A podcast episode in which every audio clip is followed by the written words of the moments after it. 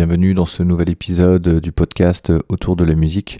Aujourd'hui, on va parler du site internet. Euh, trop souvent, euh, quand je découvre un artiste, parfois même des artistes euh, connus, je suis assez surpris de voir que bah, le site internet, c'est un peu.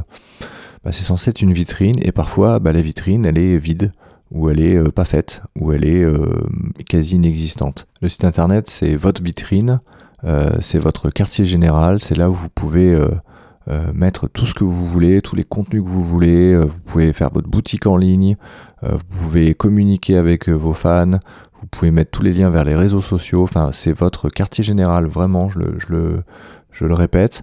Ça demande un peu d'investissement, que ce soit financier ou même de temps, pour le mettre à jour régulièrement, pour mettre un peu les mains dans le cambouis et créer son propre site internet. Mais vraiment, c'est quelque chose qui vaut le coup. Quand vous êtes euh, sur des plateformes euh, de réseaux sociaux euh, type Facebook ou Instagram, vous n'êtes jamais à l'abri que dans quelques années, eh ben, tout le monde se détourne de ces plateformes parce qu'il y a une nouvelle plateforme qui vient d'arriver. Souvenez-vous de MySpace dans les années 2000. Aujourd'hui, il n'y a pas forcément besoin de faire appel à un webmaster ou un programmeur web ou un web designer de folie. Aujourd'hui, il y a plein de solutions qui sont proposées quasiment gratuites ou euh, à moindre prix euh, et qui vous permettra d'avoir un site euh, fonctionnel sans forcément avoir des connaissances pour coder. Aujourd'hui, il y a des solutions comme WordPress ou Wix.com. vous pouvez créer un site professionnel, mais vraiment en, quelques clics. Il suffit d'avoir envie d'y passer quelques heures pour bien comprendre le fonctionnement et, on va dire le, tour est joué. ce qui sera peut-être le plus difficile, c'est réellement de, monter un site internet vraiment euh, hyper joli, etc. Donc là, peut-être qu'il faudra vous faire aider. Euh, regardez pas mal de tutoriels euh, pour avoir ce niveau-là. Mais aujourd'hui, si je prends mon exemple personnel, moi j'ai plutôt opté pour une solution avec un hébergement OVH. Qui me coûte environ une cinquantaine d'euros par an.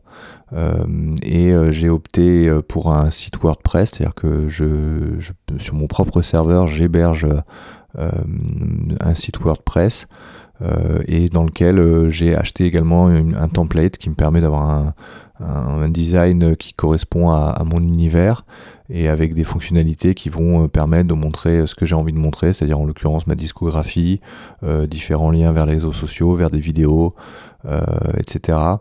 donc voilà, je pense que c'est vraiment quelque chose d'hyper important. Moi, quand je découvre un artiste, j'ai, le premier truc que je fais généralement, c'est quand même d'aller voir euh, son site internet euh, et, un super site internet et bah, ça donne envie d'en savoir plus sur un artiste.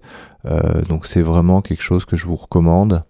Dites-moi en commentaire si vous avez un site internet. Mettez d'ailleurs même vos sites internet dans les commentaires. Je serais curieux d'aller d'aller jeter un œil.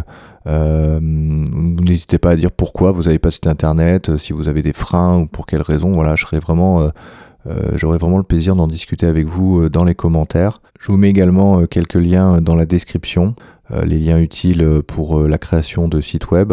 Et pour votre prochaine sortie, je vous invite à découvrir le site Orpheolab, www.orfeolab.com. Vous pourrez distribuer votre, votre album sur plus d'une centaine de plateformes dans le monde pour seulement 5 euros par an. J'espère que vous aurez trouvé cette capsule utile et je vous dis à très vite pour un nouvel épisode.